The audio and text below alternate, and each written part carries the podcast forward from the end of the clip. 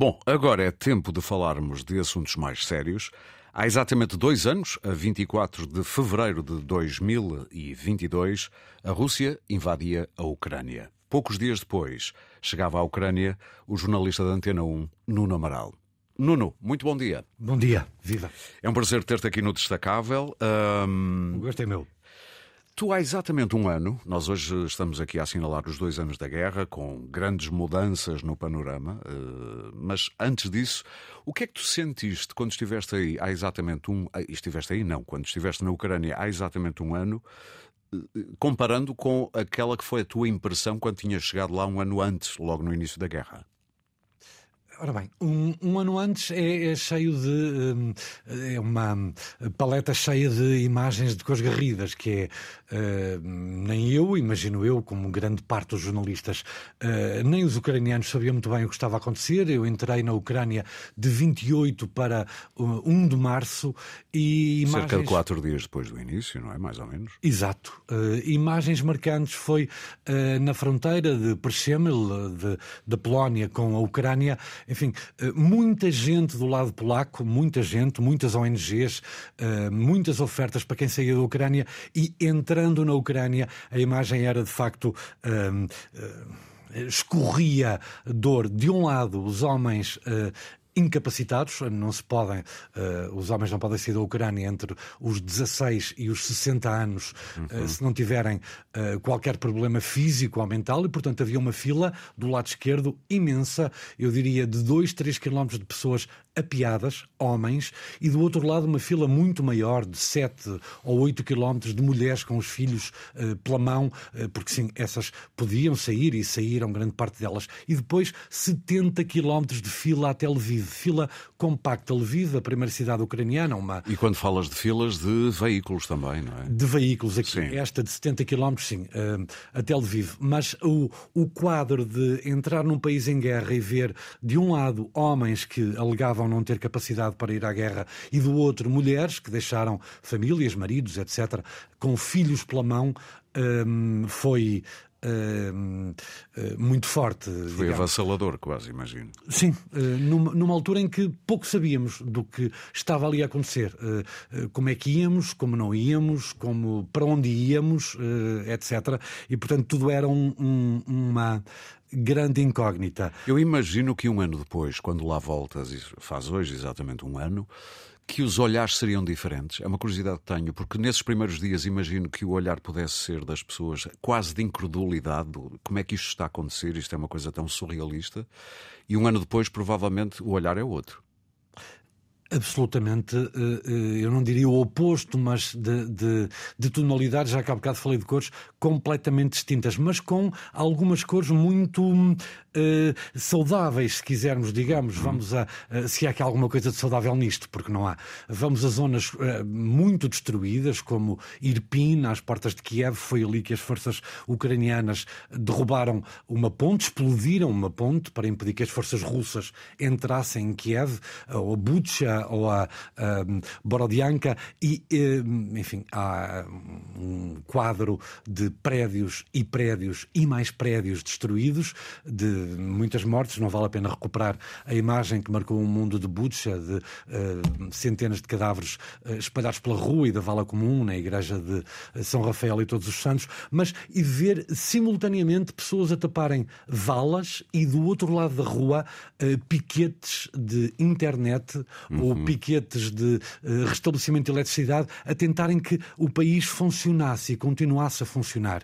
Uh, foi um, ano depois, uh, num país já muito desgastado, muito cansado, em que há um, famílias desfeitas, há os tais estelhaços emocionais. De, eu lembro-me, se me permite saltar agora claro, um pouco claro. à frente, de ir a Kharkiv, a 30 quilómetros da fronteira da Rússia, e, e o meu filho. Já no leste, não é? Já no leste, precisamente às portas de Kharkiv, que tem vindo a ser, enfim, fustigada por bombardeamentos russos, mesmo agora, nos últimos dias. Sim. E Uh, o meu fixer, deixa-me só em três segundos dizer, para quem não sabe o que é um fixer, é uma pessoa que encontramos na Ucrânia ou num país qualquer para onde vamos, como é óbvio, não é? Sim. Que nos ajuda a traduzir, que tem alguns contactos, que tem conhecimento do terreno. No meu caso, era um fotógrafo que perdeu o emprego e, portanto, foi comigo para Kharkiv, arranjou um motorista e estar à mesa com o motorista uh, a conversar sobre um ano de guerra, uma conversa informal, nem era para gravar, e o rapaz eh, sucumbiu à emoção, a dar conta de que a mulher estava há um ano, portanto, um ano de guerra,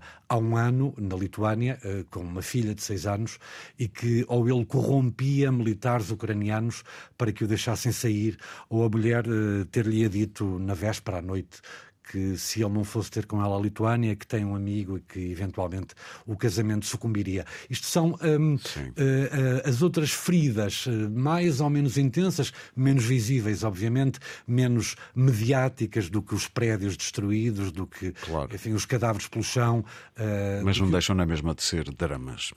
Do que uma guerra faz, Sim. precisamente.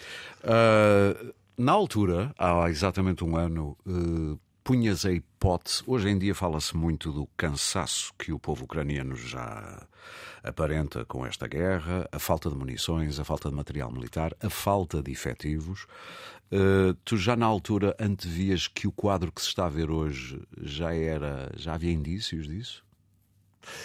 Não, uh, paradoxalmente, porque há um ano, uh, como quando entrei, assim que entrei, Uh, a primeira vez, uh, portanto, uh, há dois anos quase, de, daqui a uns dias, há uma orgânica coletiva, uma, uma dinâmica na Ucrânia de, de, de voluntariado, de pessoas que regressam do estrangeiro, não refugiados de guerra, pessoas que estavam, muitas delas bem um, instaladas em países europeus ou inclusivamente eh, da América do Norte e que regressam e que se dedicam, desde que seja para tarefas que tenham que ver com a guerra. Alguns vão para a frente de batalha, uhum. alguns estão a cozer os camuflados em Lviv, por exemplo, com uh, pessoas idosas a cantar. As tendas, há um ano, as tendas de sobrevivência, ou seja, há um bombardeamento, a Ucrânia perde uh, eh, um, energia elétrica, o que no inverno é dramático. Claro, esse era um dos objetivos da, da artilharia russa, não é? Uh, exato, estrategicamente era fazer o país sucumbir por dentro. E os ucranianos montaram aquilo que chamavam as tendas de resistência, que uh, num pequeno bairro, imaginemos, uh, enfim, a Boa Vista no Porto, ou se quisermos em Lisboa, a Avenida de Roma, Sim. num pequeno bairro podem existir uh, 10 ou 15 em que há camas para crianças, livros para crianças, eletricidade movida por geradores. A, comu a comunidade a unir-se, no fundo. De uma forma rara, rara de ver-se. Uhum. E com muita gente vinda do exterior. Portanto, a pergunta se há um ano se deduzia isto, eh, que eh, eh, saiu há pouco tempo uma sondagem, apenas 10% dos europeus acreditam numa vitória da Ucrânia. Eu, eu não vou há um ano à Ucrânia, mas deduzo que grande parte dos ucranianos também já não. Mas havia um esforço de guerra de tal forma interiorizado, a forma como as pessoas se uniam, estendiam a mão umas às outras, também para quem estava fora. Um, notável, raro de se ver uh, num país que está, enfim, neste momento, no inverno, Uh, num inverno que é muito duro. E é muito uh, frio, sim. É mesmo muito duro. Uh, a ser, enfim, eu não diria massacrado por um exército de um outro país, mas com um exército de um outro país claramente, neste momento, a tomar a dianteira do conflito. Nuno, uma pergunta desonesta para um pouco tempo, dou-te um minutinho para responder, mas não consigo não fazer-te esta pergunta. O que tu viste, e eu sei que estiveste em Bucha, um sítio de acontecimentos horríveis, Mudou de algum modo a tua visão do ser humano, da, da vida? Percebes onde eu quero chegar? Percebo e mudou ou acentuou, se quisermos, a noção de que a fragilidade uh, da nossa existência e a imprevisibilidade do contexto em que nos movemos, em que nos mexemos, é, pode ser uh, de uma rapidez assustadora Uh, e passamos a olhar para aquele bem que temos como uh, enfim, maior, o facto de podermos estar aqui a conversar, a respirar, Sim. a falar uh, de uma maneira muito mais preciosa, ou seja, é muito mais precioso viver com essa nota de que o contexto que nos rodeia pode, em absoluto, mudar a forma como perspectivamos, nos perspectivamos a nós próprios, aos outros, ao mundo, à existência. Nuno Amaral, muito obrigado por teres vindo ao Destacável. Obrigado, eu. Nuno Amaral, jornalista Antena 1, esteve na Ucrânia logo no início da invasão e exatamente há um ano, em 2023, neste mesmo dia, ele estava por lá.